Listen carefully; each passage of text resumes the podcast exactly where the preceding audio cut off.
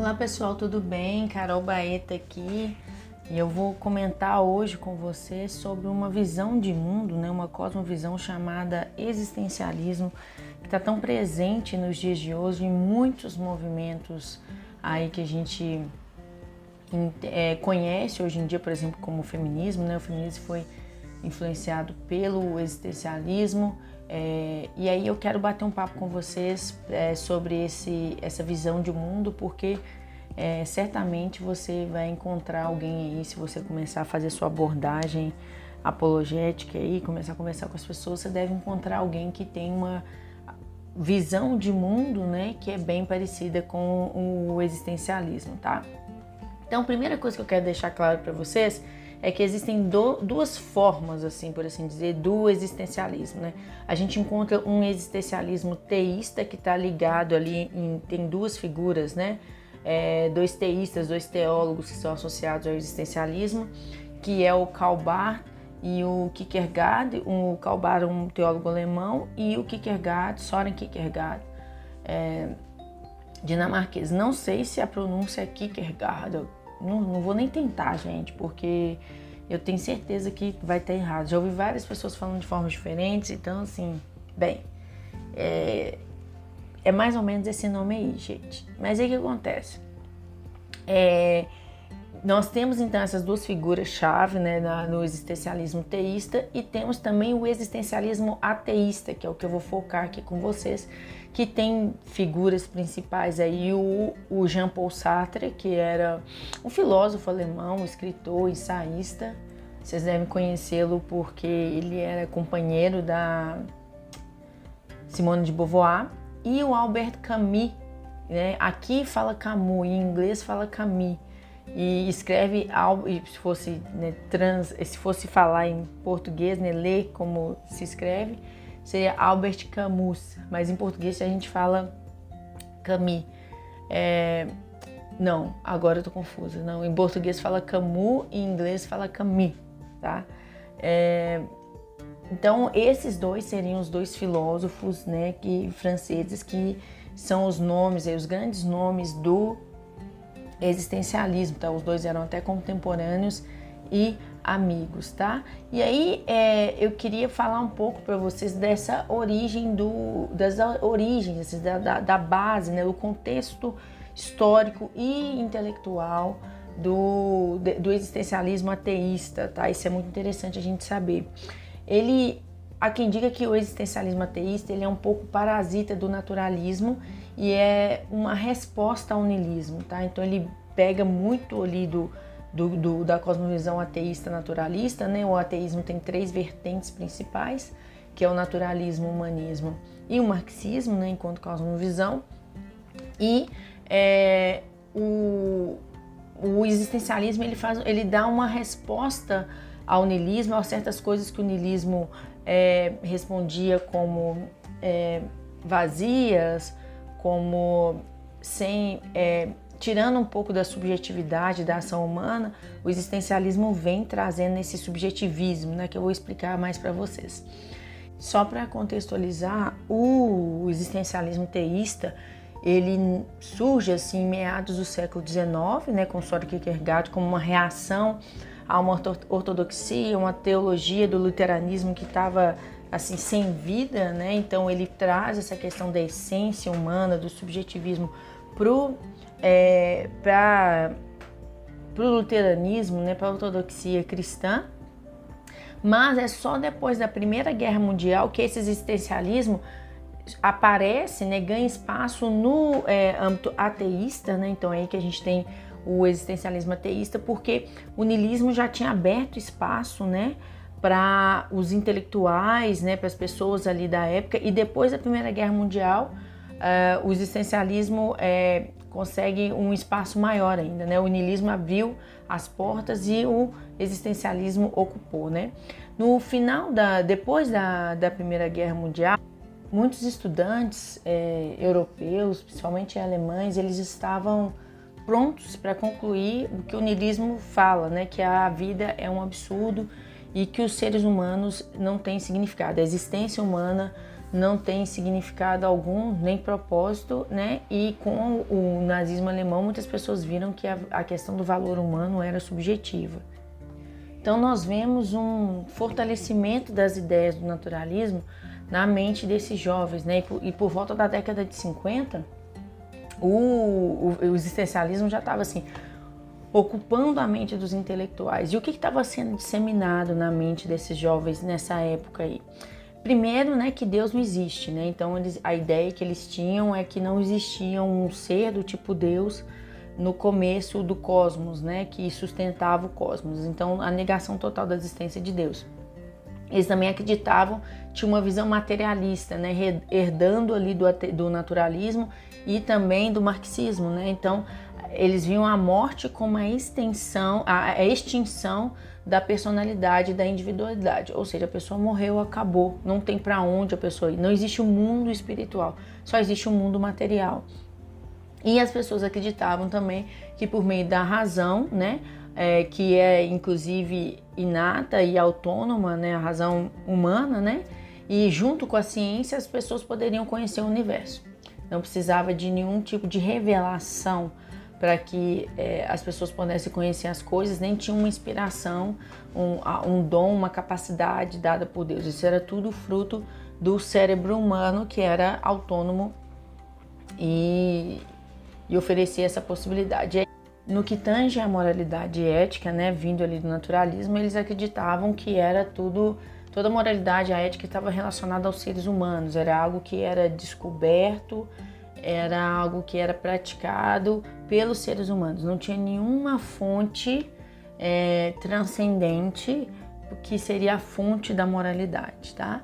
E também que a história é um, a história da humanidade, a história do universo é um fluxo linear de acontecimentos, um conjunto de causa e efeito, mas sem propósito. Não tem tudo começou sem propósito, não tinha ninguém que tinha interesse que o mundo é, acontecesse, o universo acontecesse, surgisse e a vida humana também.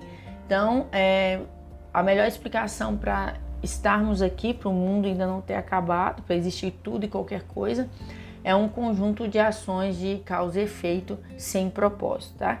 Então, o existencialismo ateísta, como eu disse, ele absorveu muito do, do naturalismo, né, que é essa vertente do ateísmo dentro da da, do âmbito das ciências, né, da, da, da, ciência moderna, e só que eles pegaram, um, temperaram ali o naturalismo com uma ideia de que a natureza, da natureza humana e da, da questão do relacionamento com o cosmos, né, num, misturando um subjetivismo ali, né, uma coisa que envolvia muito do desejo humano com relação às coisas. Então, o, o existencialismo é temperado com a com essa ideia central do desejo humano.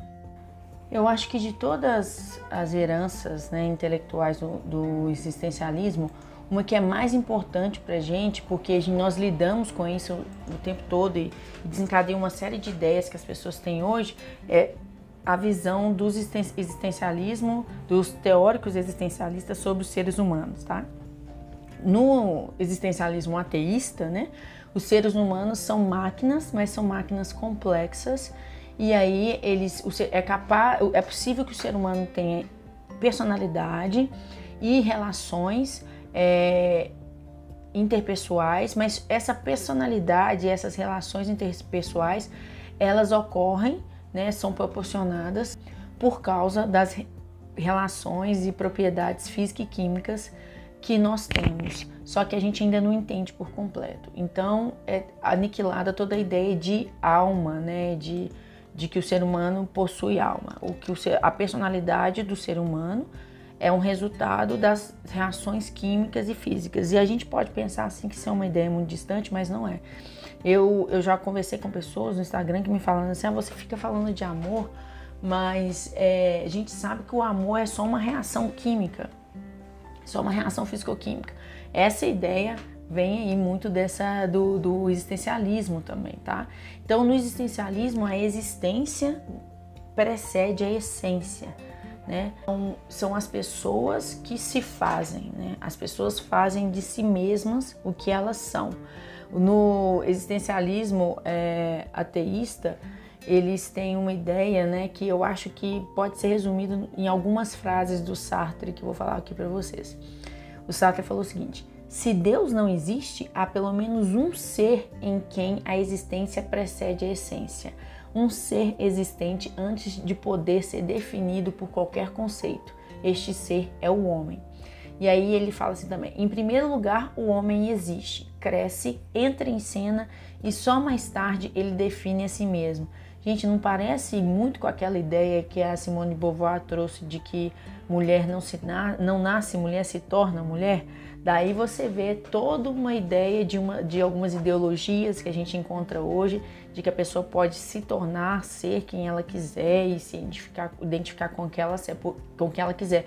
Porque a essência não a, a essência humana, a essência do indivíduo, ela não acontece junto com a existência dele a partir do momento que ele nasce, mas a essência dele é descoberta, né? A essência dele é definida por ele mesmo. Não vou falar nem descoberta, né? É definida por ele mesmo. Outra frase famosa do Sartre é: a princípio, o ser humano, né? Não é nada, só depois, é, só depois que ele será algo e ele mesmo terá se tornado o que é. Eita, gente, que confusão, né? Então, vocês verem aí que eles trazem essa questão do subjetivo, né? de uma valorização do, sub, do subjetivo do, do, do, ser humano que o niilismo não trazia. Né? O niilismo trazia anulação total de todos os valores e de qualquer coisa.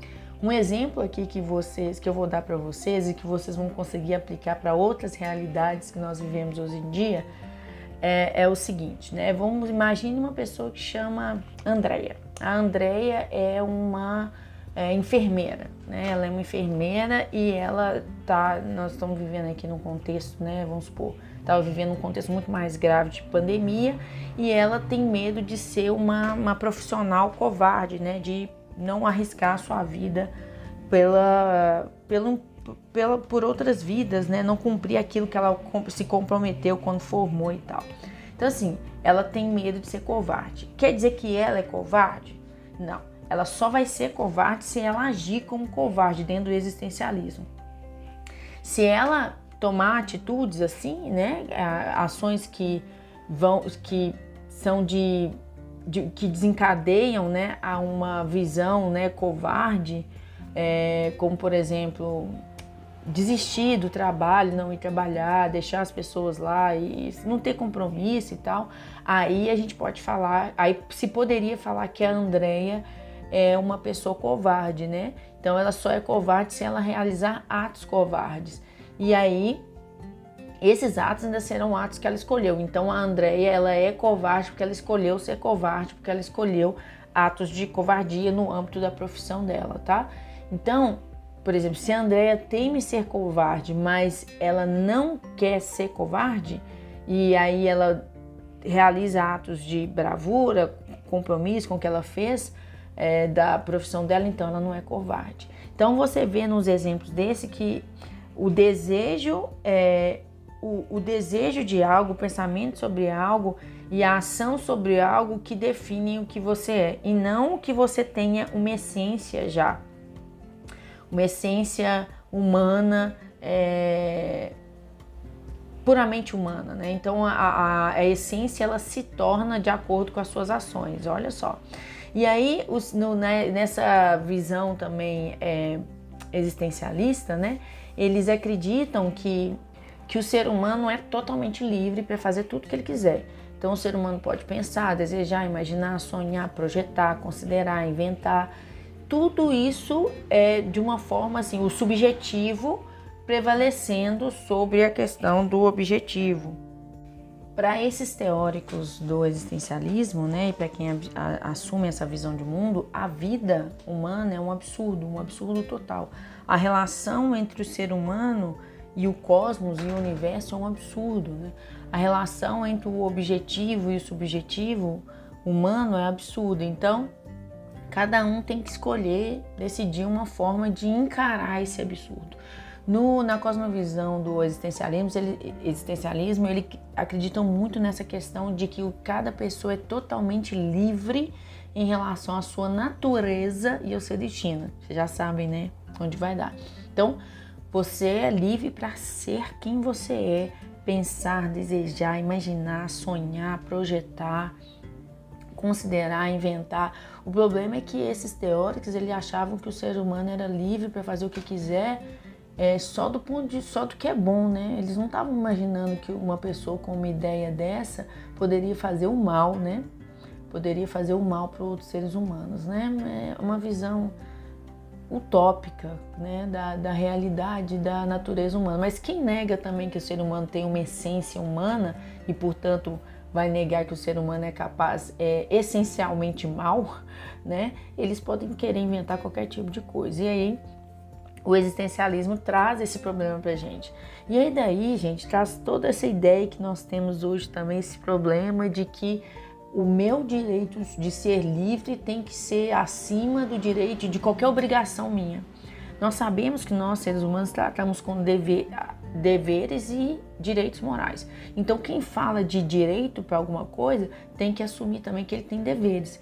Mas essa visão sub, é, subjetivista, essa visão existencialista dos seres humanos, da existência humana, tem cegado as pessoas de para uma visão míope é, de, enxergar, de enxergar somente a questão da sua liberdade e dos seus direitos, né? E, não, e nem sempre dos seus deveres.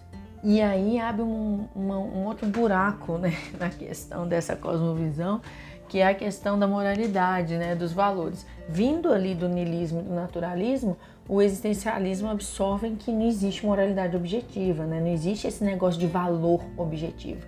A gente vê muito uma defesa de valores objetivos no livro Abolição do Homem, de C.S. Lewis, o C.S. Lewis é um apologista moral, né? Ele luta, bate de frente muito com essa questão, porque ele estava ali, o Sartre e o, e o Camus, eles são eles são contemporâneos do Lewis, né? Esse existencialismo em 1950, o Lewis está no ápice da sua produção apologética, então ele está respondendo essas esse tipo de coisa também. E esses existencialistas eles falaram assim, olha, não existe valor objetivo, tá? O que acontece é que nós criamos os nossos valores.